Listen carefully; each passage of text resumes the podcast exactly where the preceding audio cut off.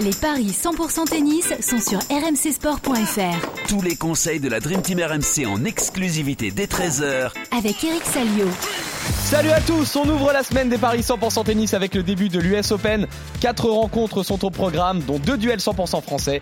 Alice Rinderknecht et Bonzi Imbert. On misera également sur les matchs qui opposent Vavrinka à Moutet et Paris à Wang. Et nous terminerons évidemment par quelques paris en rafale, avec notamment le match de la meilleure chance française pour ce tournoi à Caroline Garcia.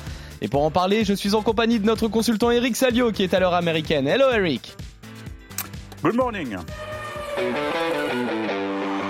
Breakfast in America. Il m'avait manqué ce petit good morning de, de ta part avec Non, mais je vais changer, je vais faire Breakfast in America, ça fait penser à Breakfast in America, c'est ça. C'est plus américain, on va dire. C'est ça, c'est magnifique. Eric, euh, je te propose euh, de commencer par ce premier duel 100% français entre Quentin Alice et Arthur euh, Rinderknecht. les cotes sont globalement déséquilibrées. C'est 2,80 la victoire de, de Alice, 1,45 le succès de, de Rinderknecht. le 76e au classement ATP face au 58e, une seule confrontation entre les deux joueurs et encore, elle n'était pas allée au bout cette confrontation. C'était à Glasgow il y a trois ans et Rinderknecht avait abandonné à l'issue du, du premier set. Différence de forme assez importante hein, entre les deux joueurs. Alice a peu joué sur dur cet été, seulement 4 rencontres pour une seule victoire à Montréal. Il est très inconstant depuis la fin de la saison sur terre battue, 7 victoires pour 9 défaites exactement. Il a réalisé de bons résultats sur dur cette année, mais c'était principalement dans des challengers européens, vainqueur à Pau et à Lille, finaliste à Turin, demi-finaliste à Saint-Brieuc. Et en face, euh, on a Rinderknecht qui, lui, est plutôt en forme. Il avait passé les qualifs à Montréal avant de se faire éliminer par Adrian Manarino.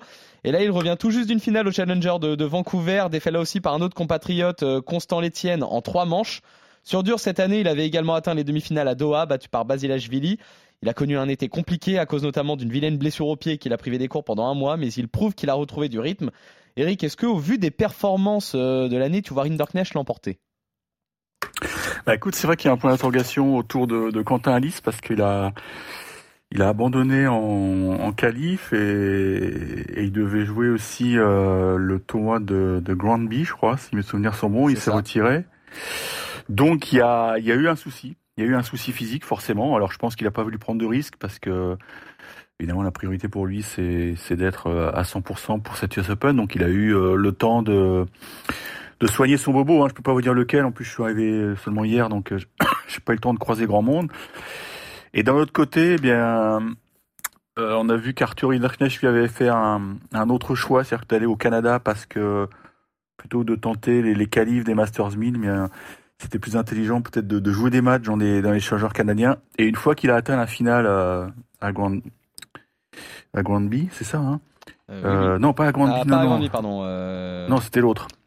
On va y arriver à Vancouver. voilà, à Vancouver.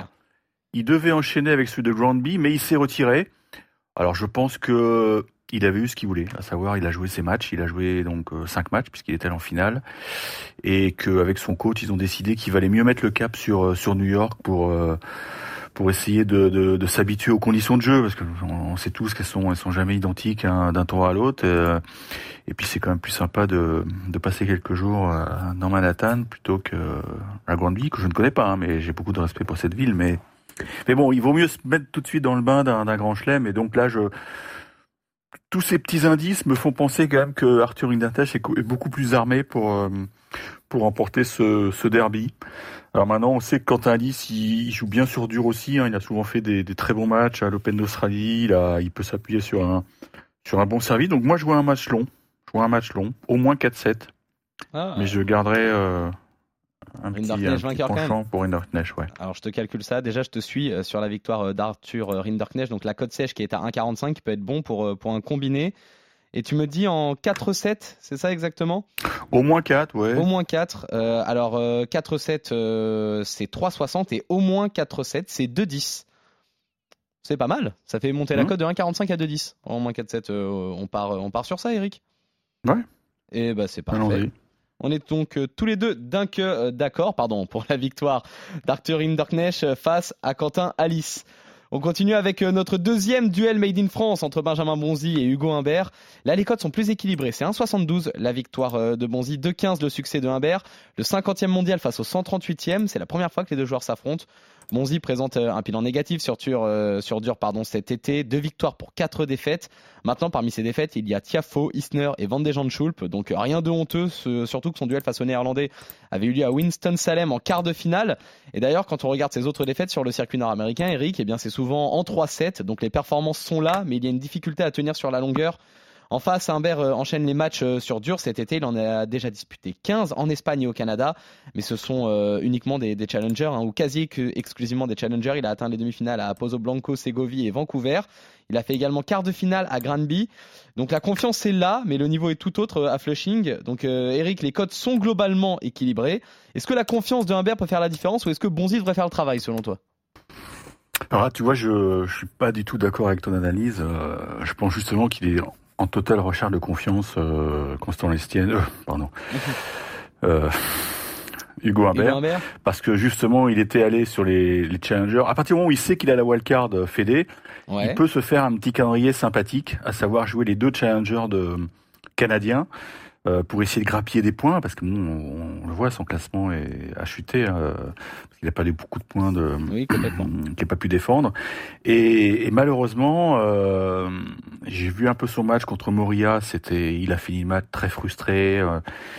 Euh, même très énervé parce que c'est un match qu'il devait gagner. C'était un challenger qu'il devait remporter sur le papier. C'est sûr. Parce que c'est un challenger, ce sont des challengers qui sont très faibles puisque c'est très simple, hein, c'est mathématique. Hein, tous les tous les joueurs entre 100 et 250 sont à, au calibre de l'US Open. Donc, tu t'es retrouvé avec un tableau mais désert.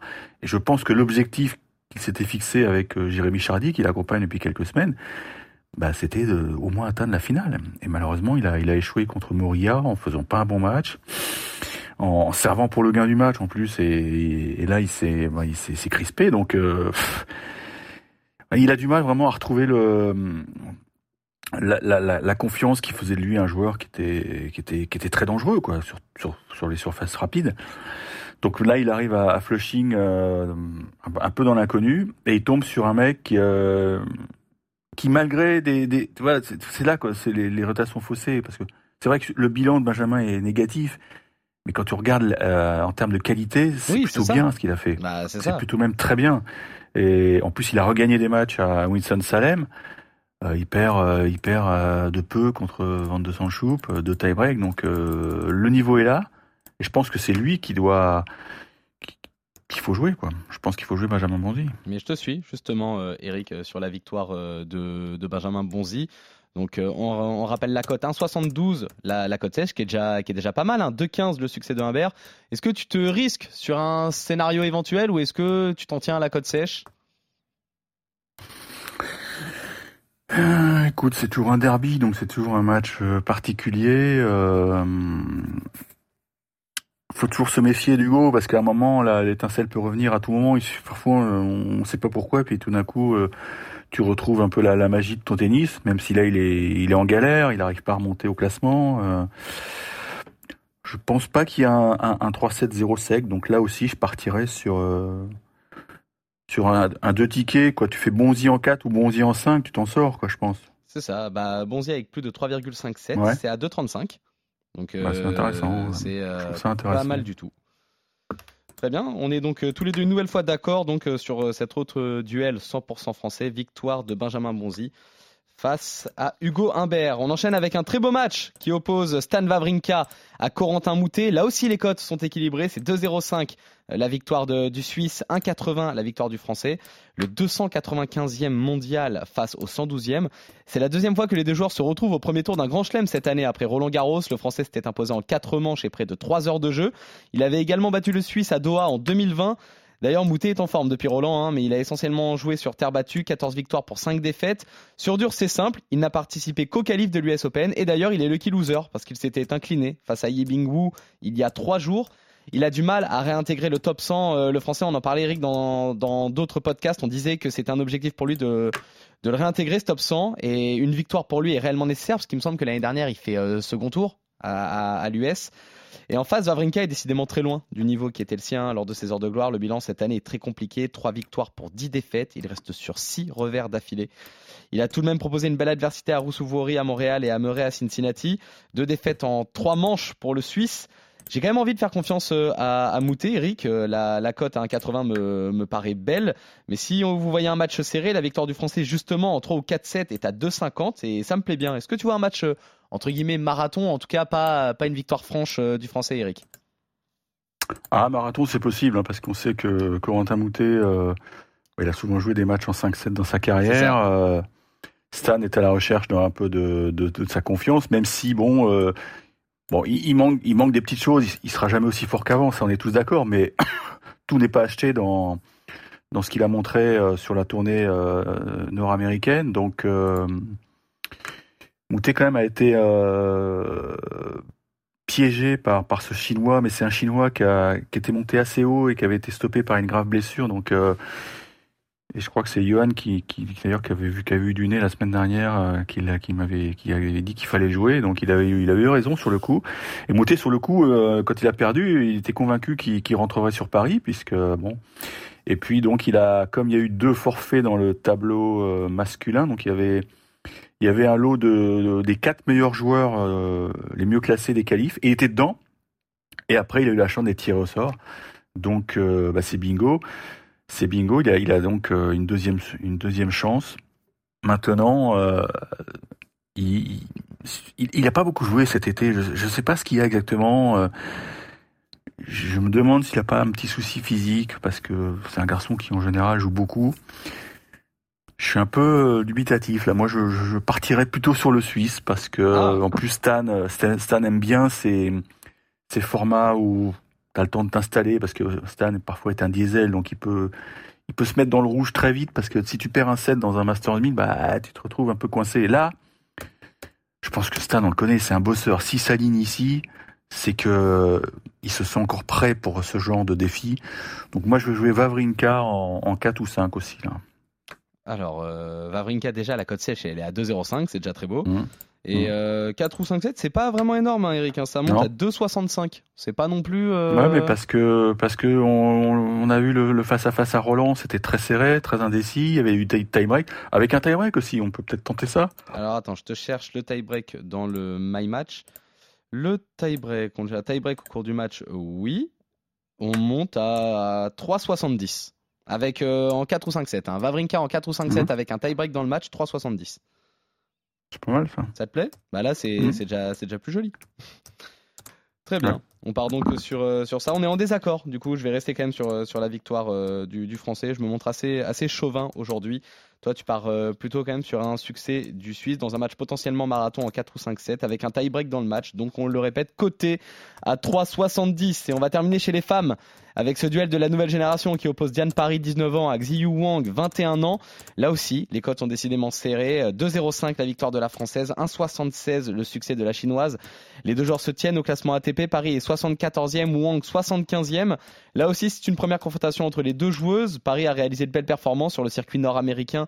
Demi-finaliste à Granby, éliminée par Kazatkina. Elle a également été battue d'entrée à Miami par Caroline Garcia, mais elle lui avait tenu tête hein, en remportant le premier set. Et quand on sait à quel point Garcia est en forme, euh, c'est donc une une plutôt belle performance. À Toronto, tu veux dire? À Toronto, pardon, autant pour moi. À Toronto. dit Miami, ouais. Eh oui, je dis Miami, à Toronto. Donc euh, Garcia qui s'était imposé en 3-7. Depuis mi-juin, le bilan est positif. D'ailleurs, 10 victoires pour 6 euh, défaites. En face, Wong a réalisé de belles perfs euh, aux États-Unis, au Canada, demi-finaliste à Washington en étant lucky loser pourtant. Quart de finaliste à Granby également, elle a notamment battu Tatiana Maria et Azarenka. C'est difficile de se prononcer sur euh, cette rencontre. Je suis bien tenté de vous proposer moi le 3-7 sans donner de vainqueur qui est à 2,25. Et si je dois partir sur une gagnante, je vais une nouvelle fois me montrer chauvin et vous proposer le succès de Diane Paris. Mais je me limite à la cote sèche à 2,05. Est-ce que toi aussi tu lui fais confiance, euh, Eric? Écoute, c'est un match qui effectivement est très indécis, euh, très serré. J'espère que Diane Paris a, a le, sa demi-finale contre euh, parce que vraiment elle a été submergée par la Russe qui ce soir-là a joué un match extraordinaire, elle a rien raté. Elle était beaucoup moins euh, saignante le lendemain en finale. Alors peut-être c'était le jeu de Diane Paris, peut-être que Diane Paris était un peu émoussée parce que la veille il avait joué un match très très long contre Tatiana Maria. Mais je pense que, alors je sais pas si elle a récupéré son coach, mais euh, au Canada en tout cas elle était accompagnée par Loïc Courteau. Je pense que le le Courtois a dû dire écoute, voilà, euh, il faut s'appuyer sur ce, que tu as bien, bien fait. On oublie cette demi, c'était une première demi, il y avait peut-être un peu de stress aussi. Oui. Euh, elle a, de toute façon, elle a des qualités, on le sait, hein, indéniables. Elle est encore jeune, elle a 19 ans. elle, progresse tout doucement, enfin lentement mais sûrement, et c'est ça qui est bien, c'est que moi, je préfère ça plutôt à des, à des perfs, toi, un gros coup, puis derrière, tu fais 5-6 premiers tours. Là, on sent que le, le niveau de jeu, il est là, quoi. Est-ce que tu, est que tu nous fais pas une petite référence à Raducanu? Non, pas du tout. Non, non, non, pas du tout. Non, mais c'est vrai que, bah, tiens, Raducanu, j'ai regardé par curiosité, puisqu'on en parle. Si elle perd euh, demain contre Alice Cornet, elle va sortir du top 80. Hein. Ça va lui faire ah oui, hein. ça, ça, va faire mal. ça va faire très mal. Ouais. Euh, écoute, moi j'ai toujours un fait pour, euh, pour Tatiana, pour euh, euh, Diane, mais ça va être compliqué. Ah. Je vais mettre Paris en 3. Ah, d'accord. Je croyais que tu allais partir. Je croyais encore une fois que tu allais nous faire un, tout un développement pour nous dire que finalement tu la voyais perdante. Donc tu pars sur Paris en 3. Euh, c'est énorme, c'est 4,30.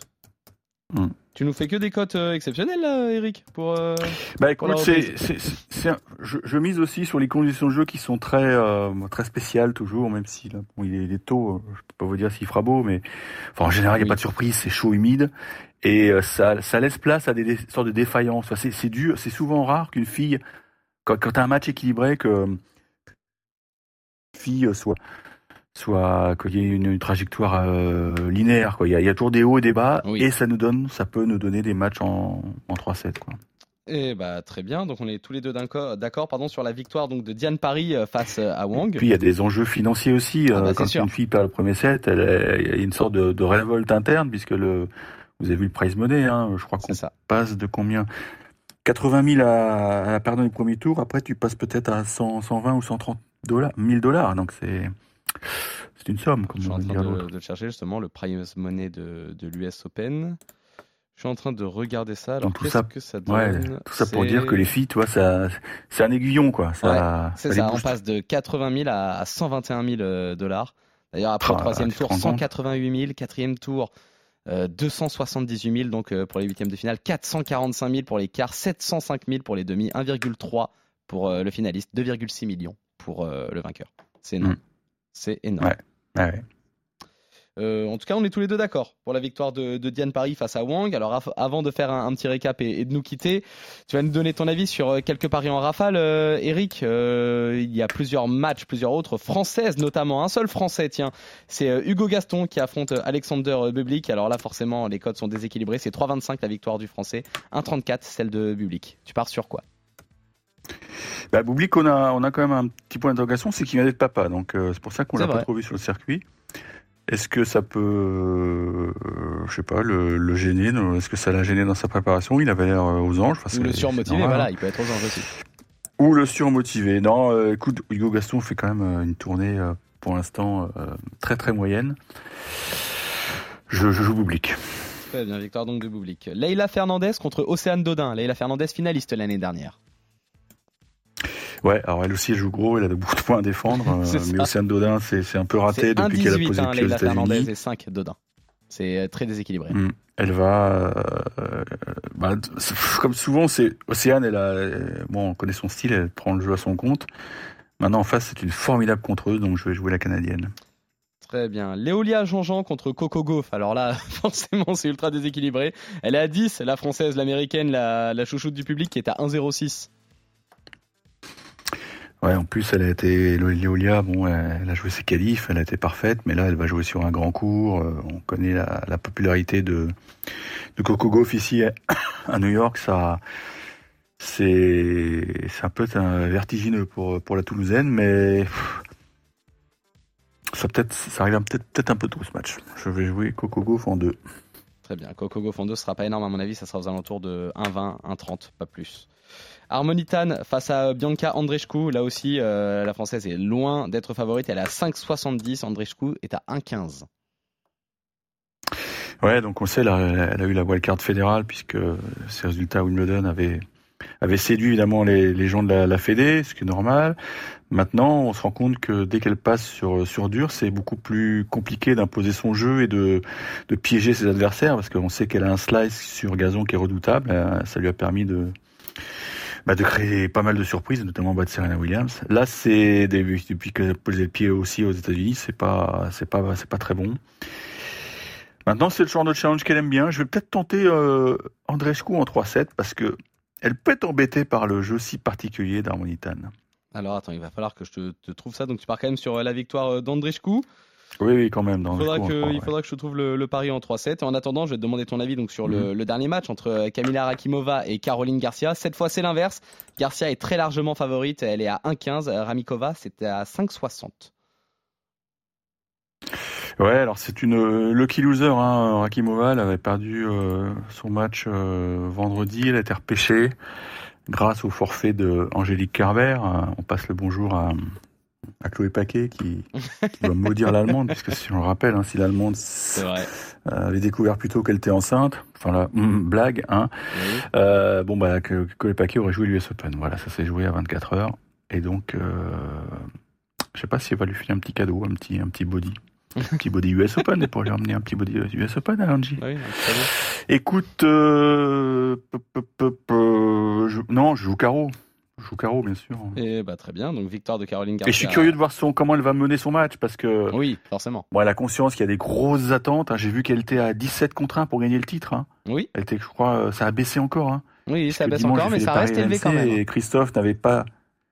Oui, mais elle est quoi, 3, quatrième favorite, non? Euh, Ou cinquième, je sais plus, elle est dans les 5, je crois. Je vais te trouver ça également. Et Christophe savait pas, il avait plus les codes dimanche, donc elles ont encore baissé. Hein. Comme oui. quoi, vraiment, euh, c'est vraiment une carte intéressante. Mais euh, tu vois donc euh, la victoire de la française. D'ailleurs, je suis alors attends, je suis en train de regarder ça.